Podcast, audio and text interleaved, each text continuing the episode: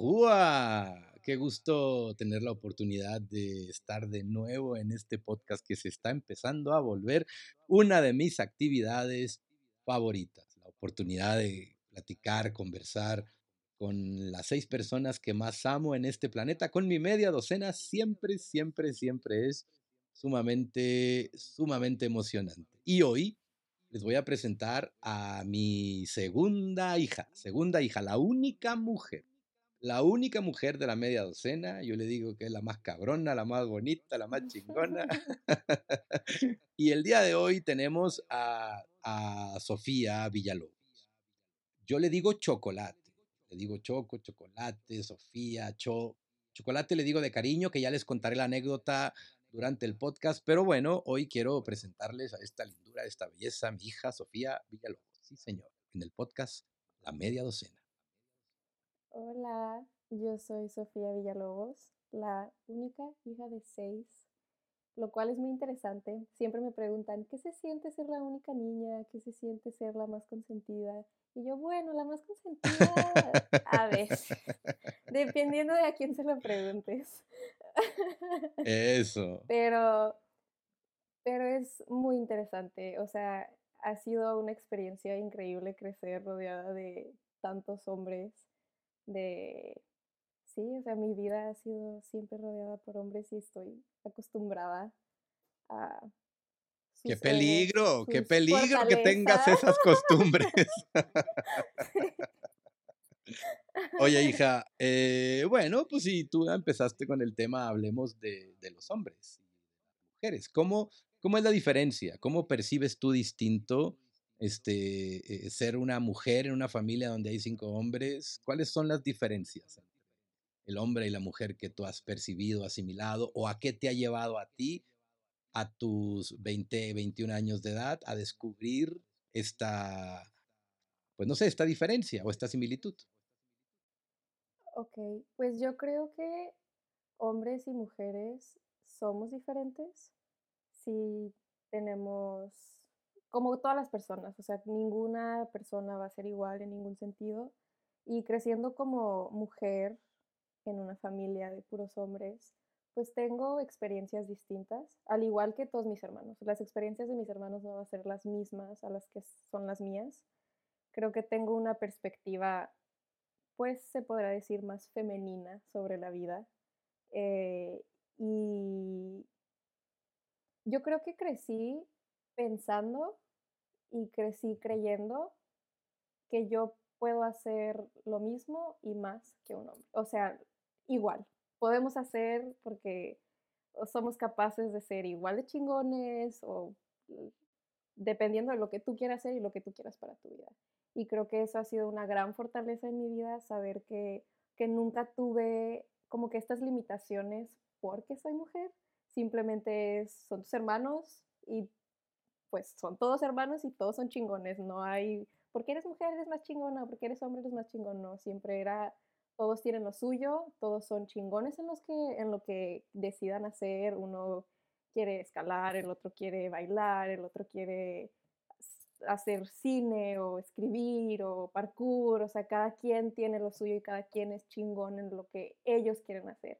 Y así como yo no puedo hacer lo que ellos hacen, ellos tampoco pueden hacer lo que yo hago. O sea, simplemente... Qué bonito. Qué bonito eso, que, que, que, descubres que tus hermanos tienen talentos que probablemente tú no podrías por tu simple gustos, preferencias, rol, este, físico, tal vez, ¿no? Por ejemplo, el Dalit, uno de tus hermanos, hace parkour, hace mortales, brinca, se sube a bardas, esto, el otro. Bueno, que tú eras gimnasta de pequeña, Sofía, ganabas todas las medallas de la gimnasia, o sea, también pudiste haber hecho parkour si hubieras, si hubieses querido. Claro. Sí, claro, o sea, obviamente, pero es, es dependiendo de los gustos que tú tienes. O sea, yo no, nunca en mi vida se me hubiera imaginado ir a lanzarme de pared en pared y estar... Ese tipo de adrenalina tal vez no es la que yo busco en mi vida. Ahí es en donde tú dices que es un lado, que es una parte más femenina. Tal vez, sí, Hasta cuando lo dices hasta cuando lo dijiste, usaste tu mano y dijiste: "Ese tipo de adrenalina", o sea, hiciste un movimiento más femenino. "Ese tipo de adrenalina no es la que yo busco, yo busco otro tripo otro tipo de experiencias que me aceleren el alma, el corazón". ¿Cómo qué le acelera no el alma? necesariamente no necesariamente, o sea, por el hecho de que soy mujer, porque hay a mujeres que les puede encantar y no significa que sean más o menos femeninas, simplemente es lo que a ellas les gusta y lo que a ellas les apasiona. Claro. Simplemente a mí, Sofía a mí, Sofía, no cuando yo me refiero que tengo como un sentido femenino de ver la vida, me refiero más como a la manera en la que pues, que tengo un sentido como de mujer de ver la vida, como como una mujer, no yo no voy a poder ver la vida a través de los ojos de un hombre, porque no soy un hombre y no tengo las experiencias que ha vivido un hombre. Y al igual que un hombre no va a poder ver la vida a través de los ojos de una mujer, porque no tiene Claro. las experiencias de una mujer. Eso es a Oye, lo que me ahorita ahorita, hija, tú estás en Barcelona, estás estudiando literatura, estás en Barcelona y en España, no sé si sepas, acaban de aprobar una ley. La ley, eh, transgénero. Cualquier persona que vaya a un juzgado o un registro civil, no sé cómo se llame en España, eh, y cualquier hombre o mujer que vaya y diga y se autodetermine a ver, si yo, en en en todo caso, si yo fuera, si yo soy hombre, yo voy a este, no sé, mini registro público y digo: "Me autodetermino mujer", ¿por qué? Por mis pistolas, porque yo me veo a mí en el espejo y soy mujer y me gusta y y y no sé qué, y empiezo a autodefinirme mujer.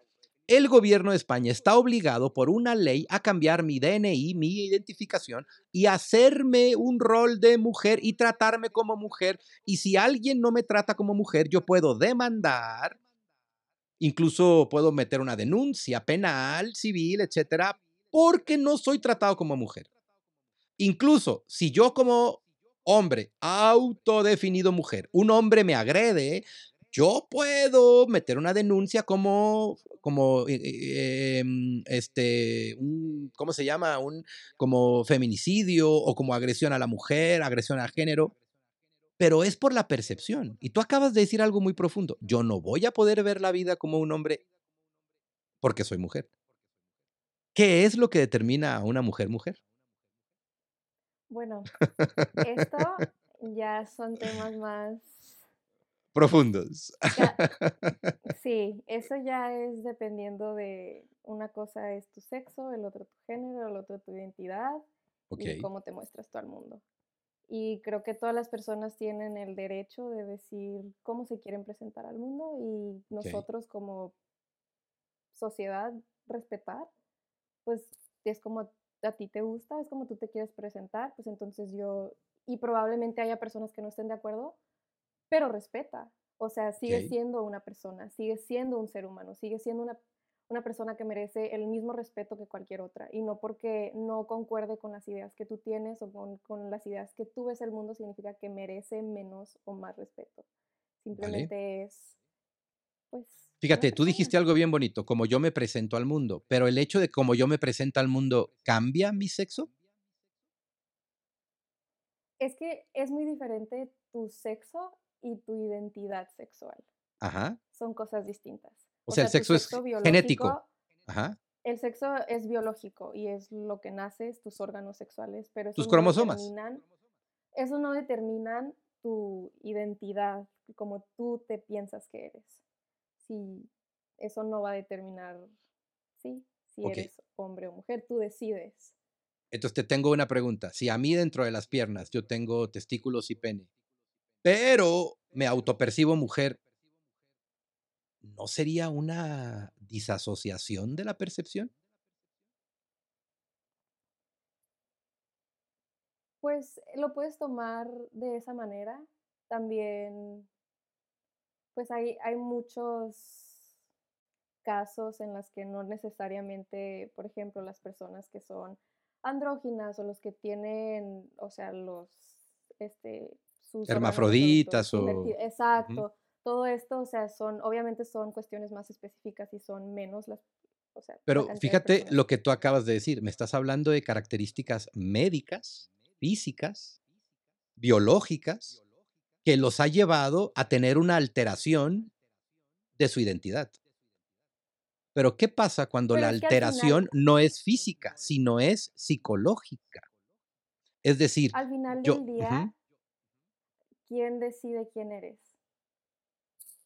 Tú, ¿no? okey, O sea, tú. yo, Tú eres tú, o sea, tú, tu persona. yo Tú decido quién es Sofía. propia no, no, no, tú como persona individual, tú como entidad de tuya, me refiero, decides quién eres. Okey, Y creo y pienso que a veces nos dejamos llevar por constructos sociales del sexo, la feminidad, la masculinidad y todo esto, y al final del día, pues terminan siendo cosas que fueron construidas y lo puedes deconstruir y tú, como tú siempre nos has dicho, tú construyes tu propia realidad. Y aunque parezca loco, aunque la gente te tache de loco, al final del día, pues es tu vida y tú decides qué hacer con ella. Y si yo quiero, si yo te digo, yo me siento hombre, yo me siento mujer, pues así me siento y ya. O sea, y es como yo me percibo y es como, es mi realidad, porque no tenemos las mismas realidades. O Cada quien claro, experimenta el mundo de manera distinta y cada quien tiene realidades diferentes. Y no vas a experimentar, ni siquiera si están pasando dos personas por exactamente la misma situación, no van a experimentarla de la misma manera. Cada quien va a tener su propia interpretación. Exacto, exacto. A ver, la percepción podría ser la misma, o sea, los 2 podemos percibir una manzana, pero cómo interpretamos esa manzana es completamente diferente. Por ejemplo, a lo mejor para ti la manzana es, una, es un símbolo de amor, porque a lo mejor todos los días en la mañana te le regalaban una manzana y te decían te amo. Pero a lo mejor para la hija que su abuela le envenenó con la manzana y su abuela es una bruja y en la manzana está el veneno, para ella la manzana representa, pero es una manzana al fin y al cabo. Pero la interpretación personal de esa manzana es lo que cambia lo que sentimos, vivimos o asociamos dentro de nosotros. Hija, ¿cómo ha sido para ti crecer con un padre loco? Para mí no se me hace que estés loco. Para mí Eso lo dices porque me sido quieres, cabrona. no, no, no, no, no. Es que yo lo digo porque para mí ha sido tan normal. O sea, más bien para mí ha sido lo veo como una normalidad. O sea, yo digo, es lo único que yo conozco. O sea, es lo que yo sé, cómo se vive, cómo es la vida, como es mi papá, es, es mi realidad. Y a veces escucho, yo creo que tras escuchar las experiencias de otras personas es cuando digo de que, ay, pues tal vez no tengo un papá tan tradicional como, como yo pensaba o como yo pensaba que era lo normal, porque ¿Hay obviamente tú alguna creces, alguna experiencia o que recuerdes que te hizo esa comparación y dijiste: "Ay, güey, mi papá sí está medio loco o no está normal", o hay hay alguna anécdota en especial que recuerdes? no necesariamente ahorita no se me viene ninguna a la mente así que pueda como, yo creo, no, pues no. Pues creo que la relación como con el alcohol, con las drogas, con todo esto, como la muy distinto. O sea, creo que la prohibición es lo que para mí es algo muy distinto, que tú nunca nos prohibiste nada. O sea, tú nunca dijiste, esto está mal, no se hace.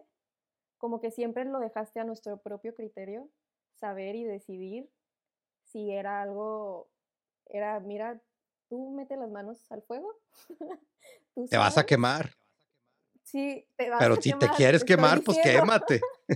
te estoy diciendo que te vas a quemar, pero a veces te tienes que quemar para saber que te ibas a quemar.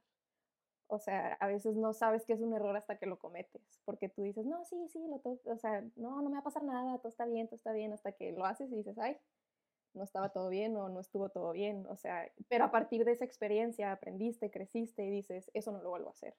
Y siento que ese, ese método tuyo de enseñanza de no, no prohibir y dejar vivir ha sido muy diferente a otras a otras enseñanzas de otras amistades o personas que yo conozco que me han contado cómo han sido las relaciones con sus papás o cómo, como la falta de, yo creo que más bien tu confianza hacia nosotros de que somos capaces de tomar buenas decisiones. Qué bonito. Qué bonito que te des cuenta que yo confío excesivamente en tu capacidad. Que confío en tu capacidad y en tu y en tu y también confío en la vida.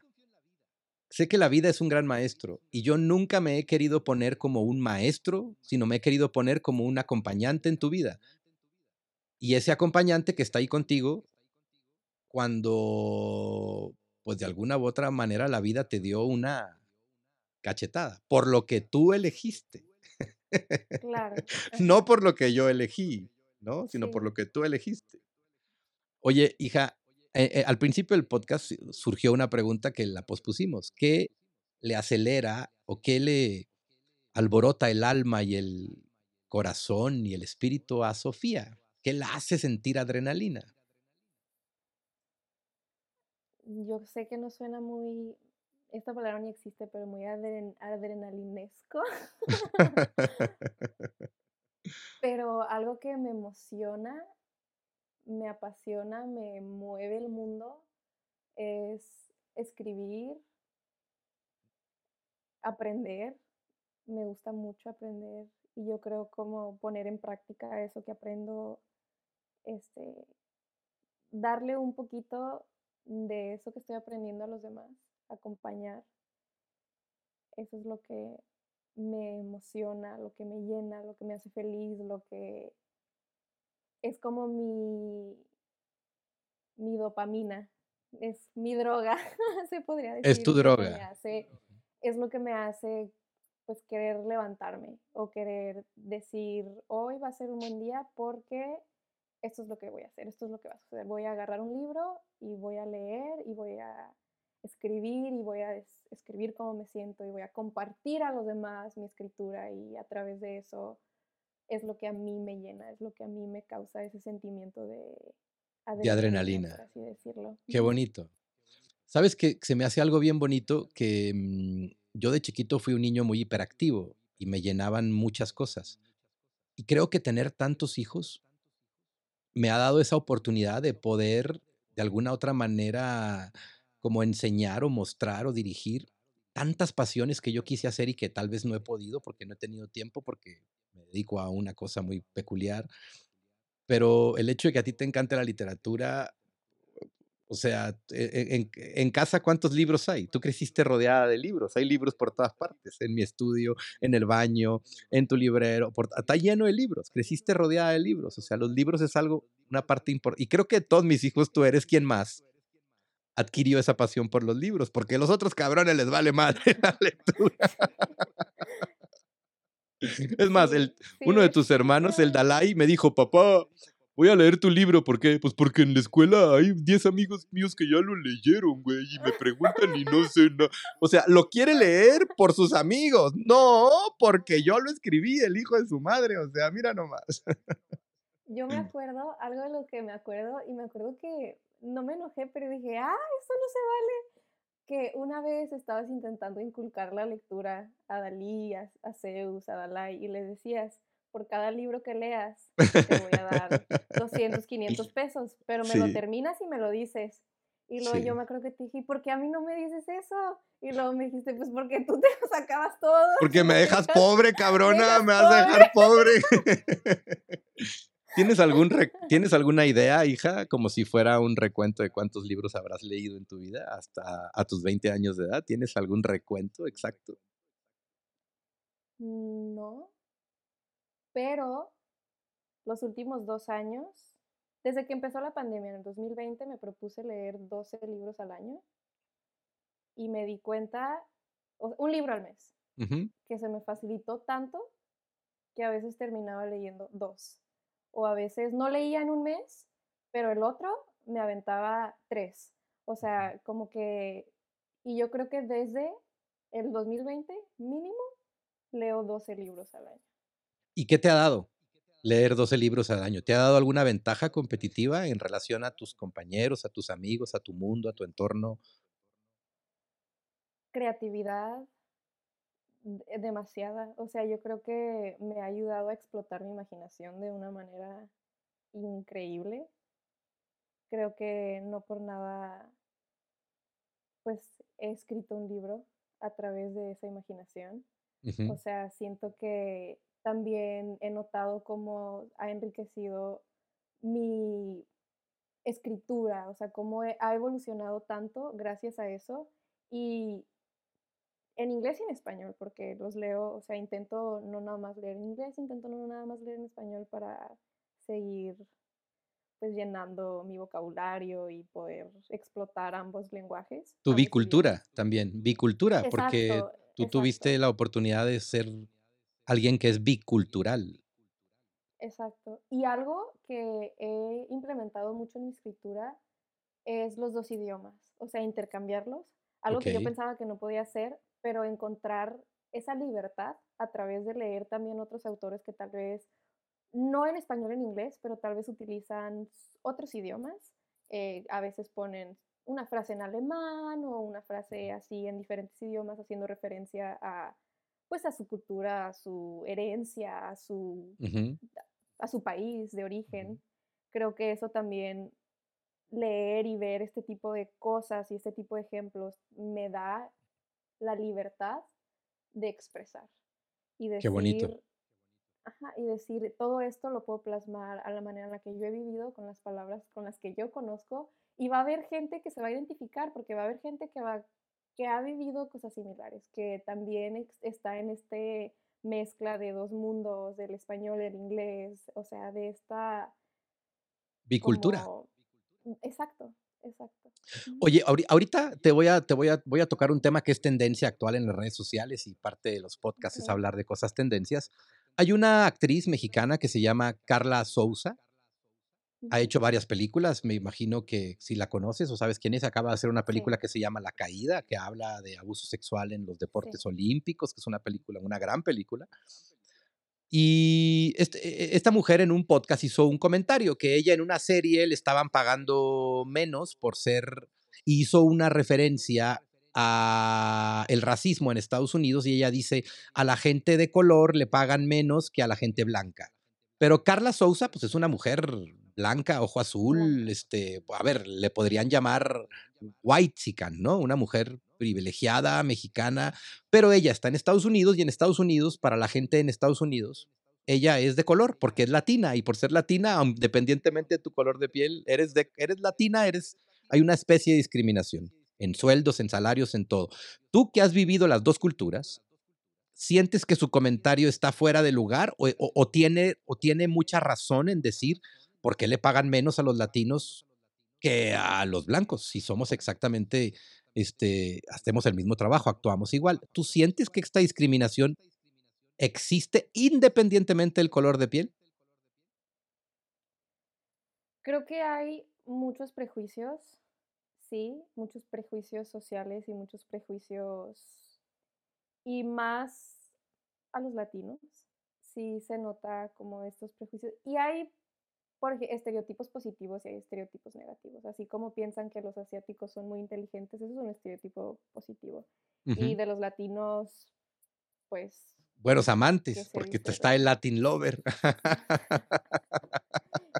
Sí, o sea, se podría decir también a veces las latinas son spicy y están locas, y las latinas son de esta manera. Y hay muchos prejuicios, claro, y estereotipos que afectan la manera en la que tú te puedes relacionar con las personas que ya los tienen.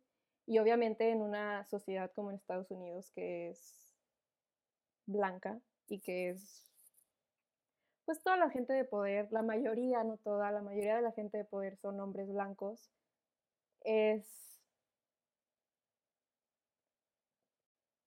Puedo entender de dónde viene su comentario, puedo entender que puedo entender de dónde viene, o sea, entiendo de dónde viene, entiendo que es más difícil como mujer llegar a tal vez a estos estos posiciones. Es como si tuvieras una discapacidad por ser mujer y luego le agregas el ser latina y es como tener otra discapacidad, es como ir sumándote cosas que te van poniendo en un cartelito definiéndote, que siento que a veces no deberían de estar. Siento que a veces nada más debería de depender de tu capacidad como persona para hacer el trabajo, si eres buena para hacerlo, si eres no, que no dependa, que no haya letreros que digan soy mujer y soy latina. O sea, simplemente... Soy persona. Soy persona y tengo la misma capacidad, o sea, tengo la capacidad de hacer este trabajo. Y por eso merezco que las mismas recompensas, o sea, merezco lo mismo porque cualquier, o sea, soy la mejor persona para este trabajo y por ello merezco ser recompensada. De la misma manera como sería recompensado un blanco, un hombre, o sea, cualquier persona, simplemente merezco la misma recompensa por el hecho de que voy a ejecutar la misma acción. Exacto. Y vamos a llevar la pregunta a tu realidad actual, porque tú estás en una región estás en Barcelona. Barcelona es una ciudad muy peculiar. ¿Te has sentido, has sentido esta discriminación por ser mexicana en Barcelona? No. Fíjate que no. Si hubieras visto tu lenguaje inconsciente con tus ojitos lo que hiciste, me dijiste que no, pero con tus ojitos me dijiste tres veces que sí. Estoy intentando, creo que pues no quiero decir nada malo. a ver, estás intentando adaptarte a la ciudad, adaptarte a la cultura. Pero déjame te cuento una anécdota, una anécdota personal. Yo llego por primera vez a Barcelona hace ya muchos años a dar un evento o algo así y llegué de madrugada, llegué como a la una de la mañana y llegué al aeropuerto de Barcelona, que está enorme, que está grande, que no sabía ni dónde coño estaba la salida. Entonces yo voy este, bajo, voy caminando y nomás veo letreros, media hora, medio, o sea, ahí nomás veo letreros por todo. Y le pregunto a un güey que traía un chaleco amarillo de aeropuerto. Y le pregunto, era un catalán, le pregunto, oye amigo, ¿sabes para dónde está la salida? Y el tipo me voltea a ver con un gesto agresivo y me dice, hombre, que me has visto cara de módulo de información o qué, que no sabes leer acaso? Yo, mierda, o sea, ¿a dónde llegué? A ver, he viajado por todas partes, hija, conozco no sé cuántos países y a donde quiera que llego pregunto y uso la pregunta como estrategia de ubicación en el planeta.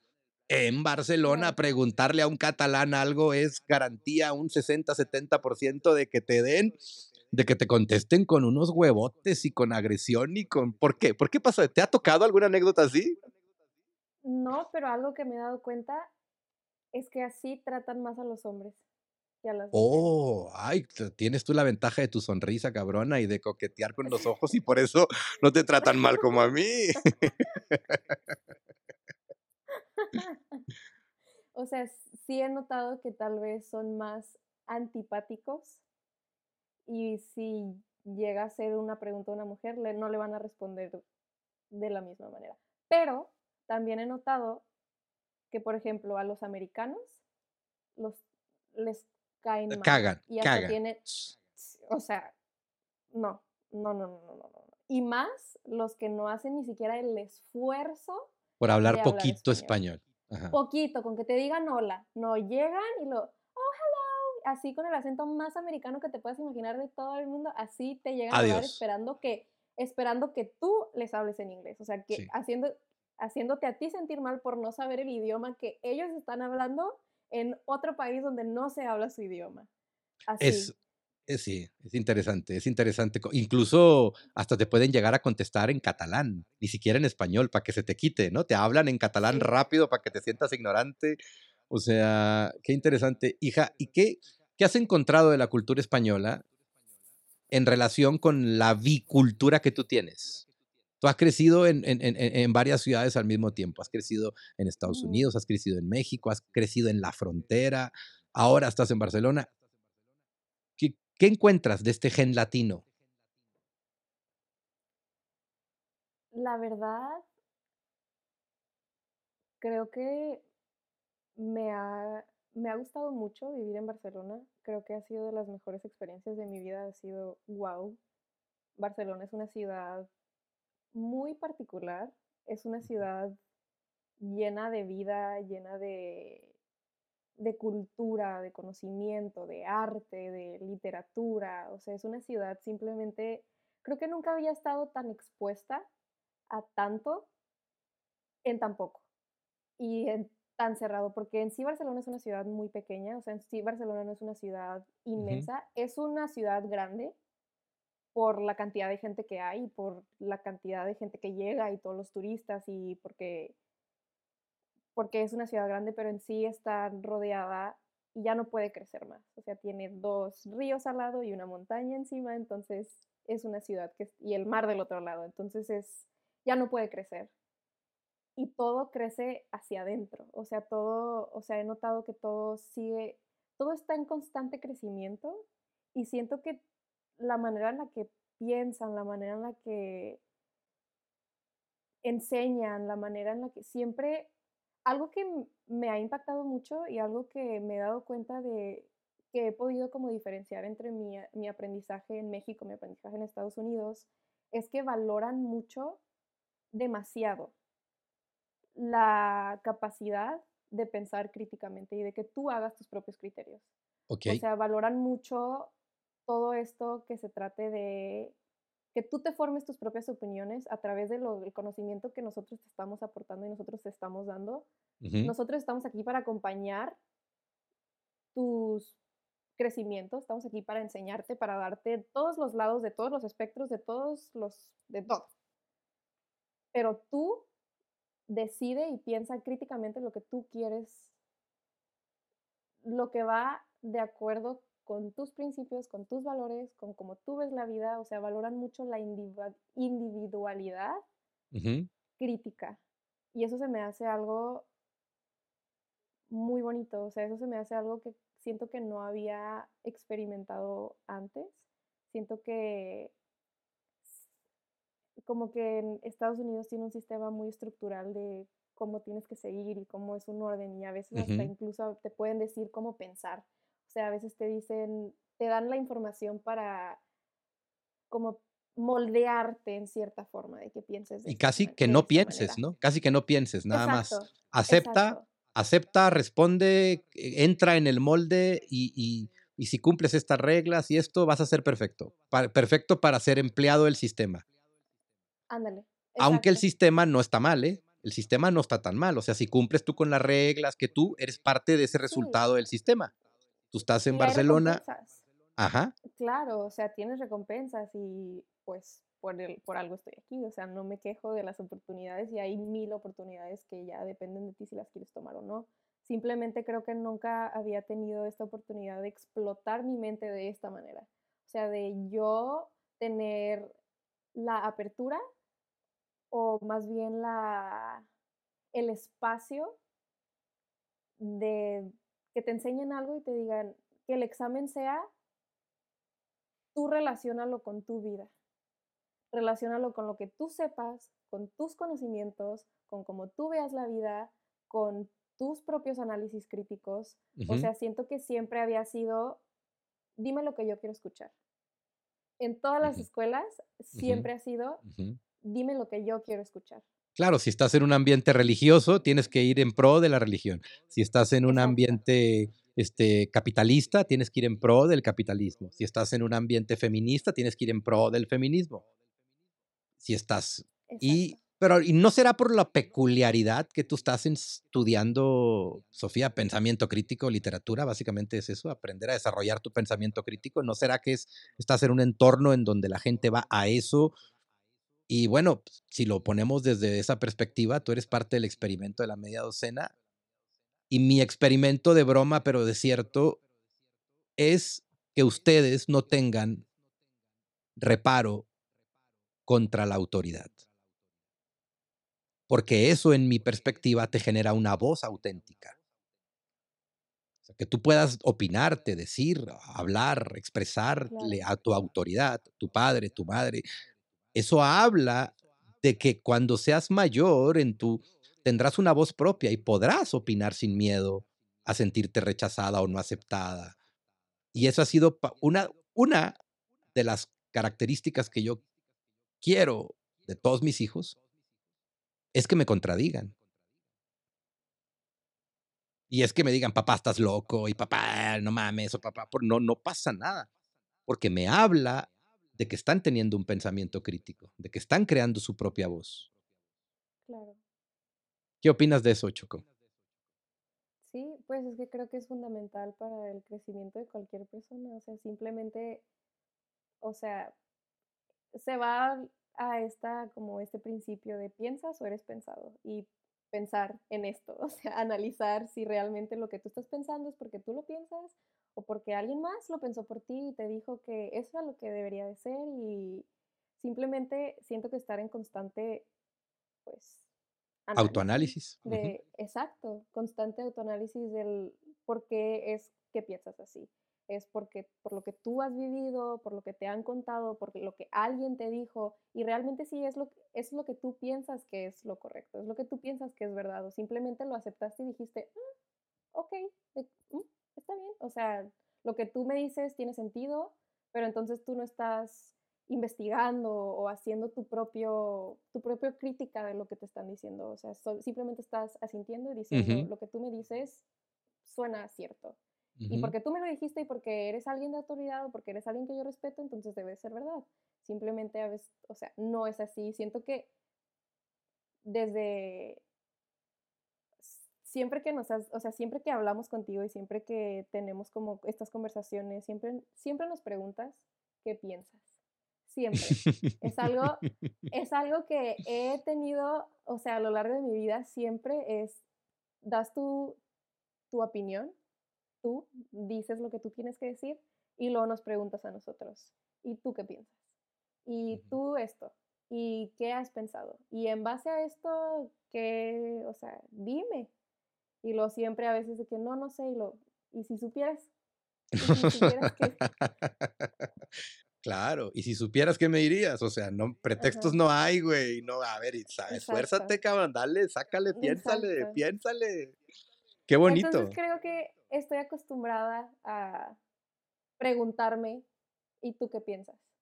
O sea, preguntarme a mí, cuando alguien me dice algo y o me cuadre o no me cuadre, digo, bueno, pues ¿y tú qué piensas? Tú, Sofía, ¿qué piensas? Ante eso que te están diciendo, ¿piensas que es verdad? ¿Por qué? ¿Por qué piensas que eso que es verdad es verdad? ¿Y por qué piensas que eso que está mal está mal? O sea, y así puedes tú crear, pues, tu identidad, tu, voz, tu personalidad, tu, individualidad. tu individualidad. Oye, Sofi, ¿alguna, ¿alguna enseñanza que tú creas que ha marcado tu vida de tu padre a ti directa? ¿Algún momento, alguna anécdota, algo que, que tú digas, esto me marcó? Así como todos, yo creo, tenemos cosas que nos recuerdan a los nuestros en nuestra infancia ¿Tú tienes alguna de tu padre que te haya marcado, que tú digas, esto me marcó y... Sí, tengo una y siempre la llevo conmigo y es mi... Siempre que alguien me pregunta, yo la digo porque se me hace algo tan bonito y digo que es algo que todos deberían de hacer y todos deberían de aprender porque es muy cierto. Y me acuerdo que me dijiste una vez que yo estaba muy triste, que yo sí, o sea, que estaba inconsolable. Me acuerdo que me dijiste, toma todo ese dolor que tienes y conviértelo en arte. Y eso a mí se me ha quedado para siempre. O sea, se me ha quedado, sí, o sea, después de que me dijiste eso, me puse a escribir y escribí un libro y lo terminé y fue pues y dijiste, ay, cuánto dolor traía. que el dolor sirva de algo. Si ya me va a doler, si ya no voy a poder más con mi vida, pues entonces que sirva de algo. O sea, que de algo sirva todo ese dolor y que se convierta en algo que pueda ver en un futuro, regresar y ver en ese momento y decir, uff, cómo me dolió, pero mira lo que hice. Pero ve, ve lo fuerte que soy que a pesar de que tanto me dolía, lo pude convertir en algo bonito, en algo hermoso, lo pude convertir en arte. Eso se me hace, yo creo que es lo que toda mi vida se va a ir conmigo y siempre que algo me duele es... ¿Qué hago con ello? Lo que hago es, ajá, yo escribo. Yo me duele algo, escribo. Y puedo regresar y decir, wow. O a veces digo, ay, escribí eso hoy, sí me dolía mucho. te traía bien atorado, cabrón. Qué chido. Qué bonito, hija, porque es algo que yo creo eternamente. Yo creo que mm, el dolor es para hacerlo arte. Creo que no nada más el dolor, creo que cualquier experiencia es para que la compartas, para que la, la exterior, pero más el dolor, porque esa es la verdadera grandeza del ser humano, porque el dolor es inevitable y cuando el dolor no lo transformamos se convierte en sufrimiento y alargamos esa experiencia de dolor por años, años, años, y al fin y al cabo tu padre es terapeuta y yo no quiero hijos que sufran por una huevonato a la vida. Mejor quiero hijos que hagan, eh, incluso esto ahora está de moda con la canción de Shakira, ¿no? Las mujeres ya no lloran, las mujeres facturan, o sea, es el mismo principio. Con el dolor, hacer arte. En este caso, tú escribiste tu primer libro, le estoy rogando a Dios que otro cabrón te rompa el corazón para que escribas el segundo. Pero bueno. le estoy rogando a Dios que algún españolete de mierda te rompa otra vez el corazón para que escribas un libro barcelonés. O sea. Ay, Oye, hija, ¿y cómo, cómo fuiste educada en tu, en tu relación con la sexualidad? Ahorita hablaste de la, del alcohol, de las drogas y esas cosas.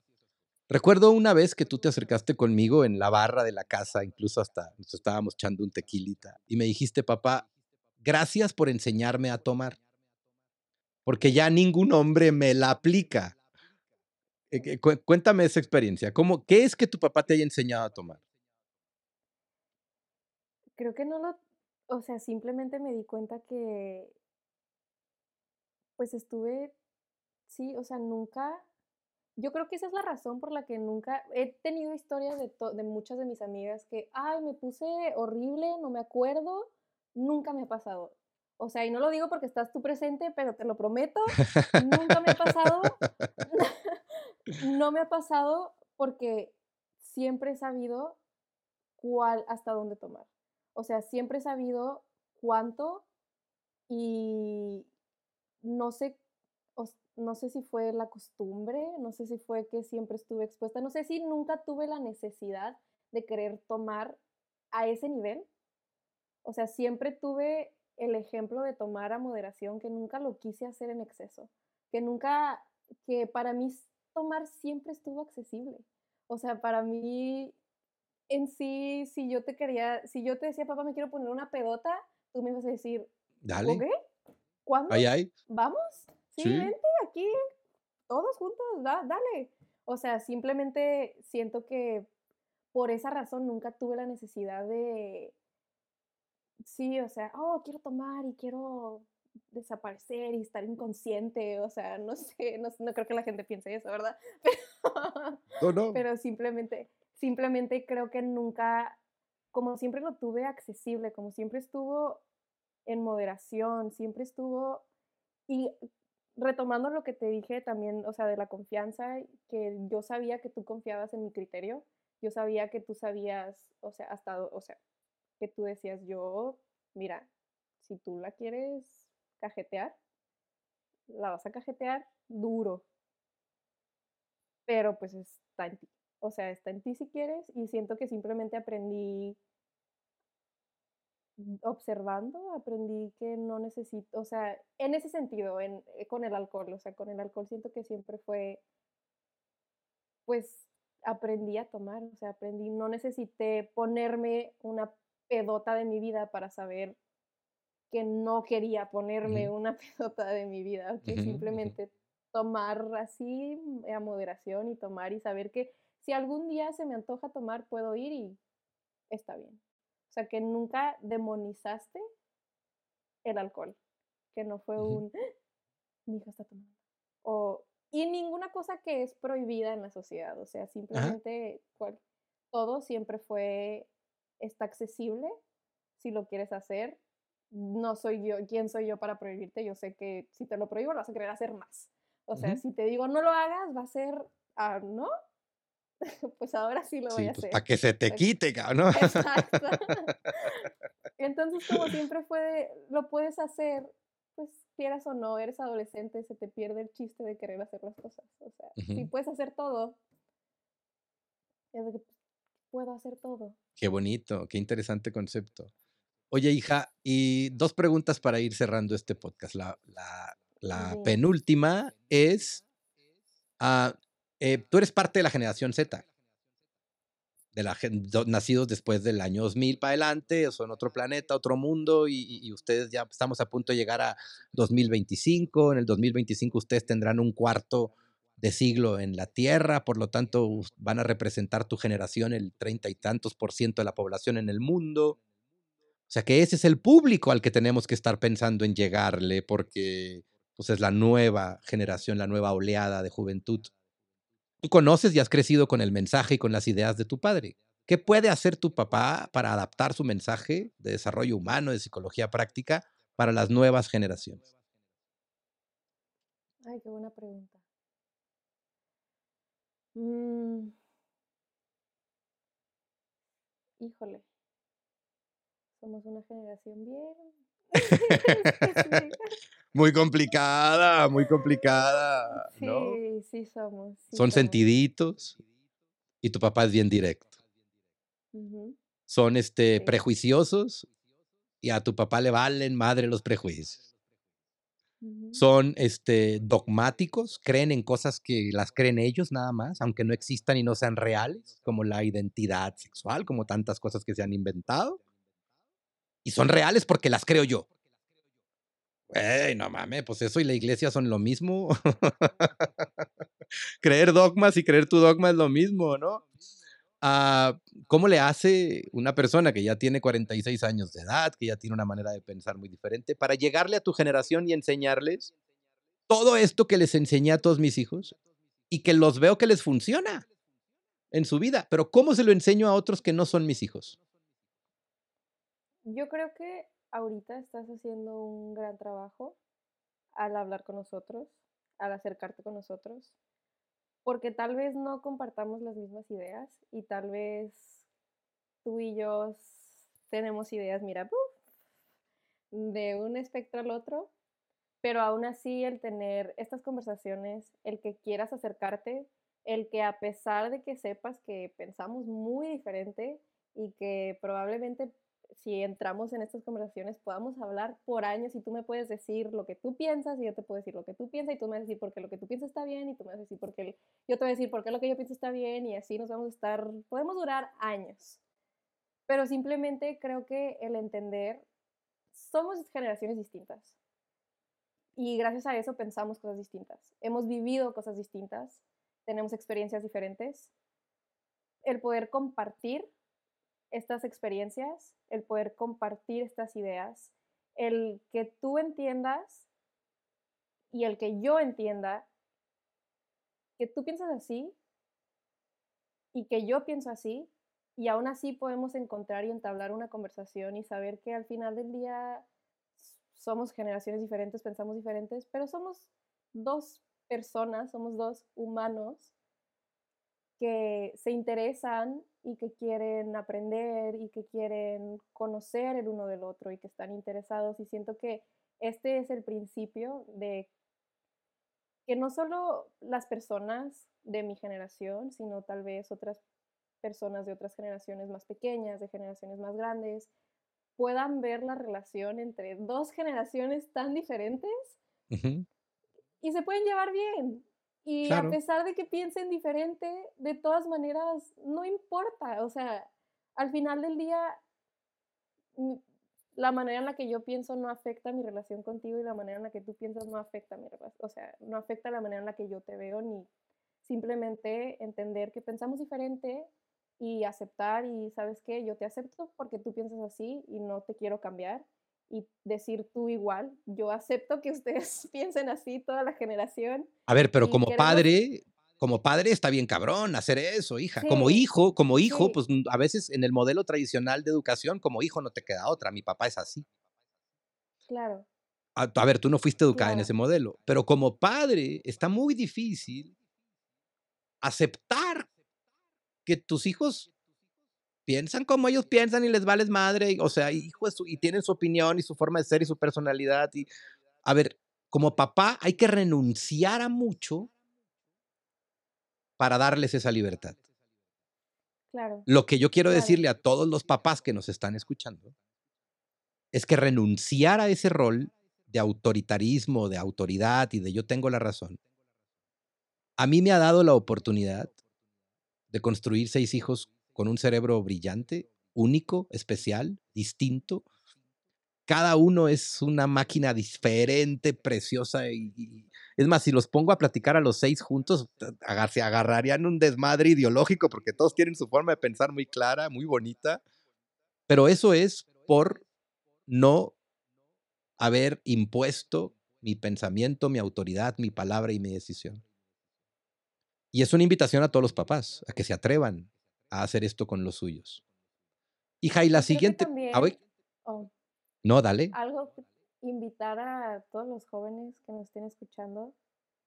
Sé que a veces es difícil como que tener estas conversaciones con tus papás y más cuando sabes que no piensan igual que tú y que probablemente te van a juzgar y que probablemente van a decir, ay, ¿este de dónde salió? Ay, mira, otra vez con sus cosas. Pero es importante, o sea, es, es muy importante a pesar de intentar encontrar estos, estos momentos, estos espacios en los que puedan entenderse, en los que puedan decir y a través de la plática, a través de la comunicación, a través de tú sentarte a veces, a veces esperamos que los papás tomen el primer paso y siento que nosotros también tenemos la oportunidad de hacerlo. Y nosotros también como hijos podría decir que es nuestra responsabilidad también acercarte a tu papá porque no solo, las relaciones van de dos lados, o sea, las relaciones no solo es de un sentido, o sea, son dos sentidos y si, o sea, haz el intento, o sea, haz el intento, inténtalo una vez y tal vez no funcione, inténtalo otra vez, tal vez no funcione, inténtalo tres veces, tal vez no funcione y ya, pero por lo menos sabes que lo intentaste, por lo menos sabes que estuviste ahí, estuviste dispuesta, estuviste dispuesto, que quisiste hacerlo y que ya si está del otro lado que la otra persona, tu papá, tu mamá no quiere, quédate tranquilo que por lo menos tú lo intentaste, que tú quisiste encontrar esos espacios de comunicación, que tú quisiste encontrar esa conexión con ellos, hablar con ellos. Simplemente, pues hay cosas que están fuera de tus manos y hacer todo lo que está en tus manos y dejar lo que no está en tus manos para no pienses en eso, no está en tus manos, ya hiciste lo que pues, pudiste. Si el problema tiene solución, se va a resolver. Y si no tiene, ¿para qué te preocupas? Oye, hija, yo he dicho y digo en mis conferencias y eventos que ustedes son parte de mi experimento psicológico. Y la gente piensa que es una broma, pero para mí no es broma. ¿Tú te has sentido parte de un experimento psicológico? ¿Sientes que tu papá, ay, mi papá experimenta conmigo así? ¿O qué es lo, cómo tú lo has percibido? No. Y creo que algo que dijiste con Dalai el, el podcast pasado se me hace muy cierto. Que al final, parenting, no sé cómo en español. Sí, sí, sí. Ser papás. Es un, es un experimento. O sea, al final todos están experimentando, al final todos están intentando hacer lo mejor que pueden con lo que tienen, con lo que le enseñaron y simplemente tú estás usando tus recursos, lo que tú conoces, tu conocimiento de la psicología, para ver, pues apostar en a ver cómo te salen los niños, a ver si, a ver si sí, a ver si sí salen como pienso que van a salir o... Es una apuesta, es una apuesta muy bonita, lo dijiste muy hermoso, apostarle a ver cómo salen los hijos de la chica. Exacto, pero ¿qué papá no está haciendo lo mismo? O sea, ¿qué papá no está apostando a ver cómo le salen los hijos con la manera en la que ellos los están criando? La diferencia es que muchos papás hacen lo que hicieron con ellos sin cuestionarlo, sin mejorarlo, y yo, mi modelo es parecido porque yo quise hacer Yo no quise hacer nada de lo que hicieron conmigo. Yo quise dejar que ustedes me fueran enseñando a mí a ser papá. Que ustedes me Creo enseñaran a ser papá. también una de las diferencias es que lo haces consciente. Siento que a veces muchos papás inconscientemente traen a sus hijos al mundo y los, los empiezan a educar como ellos, o sea, sin cuestionar. Simplemente actúan por actuar y es la manera en la que me educaron y yo así actúo. Y creo que tú has sido más consciente en la manera en la que nos has educado, entonces eso también. Por eso entiendo que digas que es un experimento porque lo haces consciente.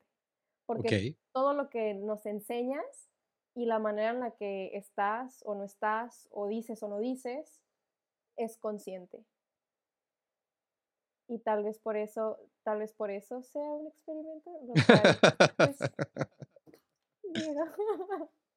ok. ¿Y el resultado en ti, a tus 20 años de edad de este experimento, cuál es? que soy muy feliz. me gusta mucho mi vida, me gusta mucho la posición en la que estoy. Creo mucho en mis capacidades. Estoy completamente segura de que todo lo que quiero lo voy a tener. Todo lo que me visualice, todo lo que sueñe, todo lo que he soñado, es algo que voy a alcanzar. Y no lo dudo, o sea, lo sé. Lo tengo, lo, se lo firmo a quien sea que todo lo que quiera Sofía lo va a conseguir. Y pues Mucha gente obviamente diría, Sofía escribió su primer libro, pues claro, como su papá es escritor y él también ya escribe, pues entonces por eso eh, le ayudó y se lo hizo y la, la, la. ¿Qué piensas de eso? que no. y no es reclamo, dime. es mentira. ¿Quién lo escribió? Tú. Yo, Y por ti misma y por tú sola y sin, sin ninguna este, apoyo tal cual o facilidad de editorial o de... No, no, no. Lo investigaste, lo hiciste, lo lograste tú. Porque el dolor que querías sublimar era tuyo. Si te fijas qué bonito. ¿Y qué se siente cuando tú ves la portada de Huye? ¿Qué se siente?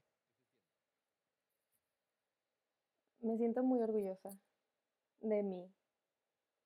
Y veo a Sofía de 16 años que lo escribió y le quiero dar un abrazo. O sea, Y le quieres dar un abrazo. gracias. Gracias por atreverte. O sea, gracias por hacerlo. Simplemente, sí, o sea, eres una chingona Sofía de 16 años. Qué bonito, hija. Me encanta haber tenido esta conversación contigo, me encanta haber tenido este podcast, me encanta que la gente también que conoce mi trabajo te conozca, que vea diferentes facetas de esta media docena. Ah, te mando un abrazo gigante, te amo, te quiero, te extraño, cabrona. Pronto voy a ir a visitarte a. Barcelona porque quiero echarme por ahí un, este, una, una cervecita, una cañita en el- las Ramblas. Quiero caminar contigo por ahí. Quiero enseñarte algunos de mis rincones favoritos de Barcelona. Quiero ir a Figueres porque tienes que ver el Museo Dalí que me encanta. Sí, me Hija, parece perfecto. Aquí estaré te amo. Te llamas Sofía. Sofía por el amor a la sabiduría. Amor a la y me sabiduría. encanta. Y a mí me encanta saber que eres una mujer muy sabia.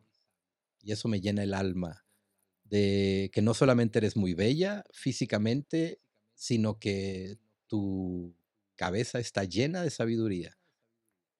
Y eso me encanta. Te amo, Choco. Te mando un beso. Yo soy Omar Villalobos Y yo soy Sofía Villalobos. y los veo a la próxima con el siguiente integrante de la media docena. ¡Ajúa! ¡Vámonos ya! Sí, señor.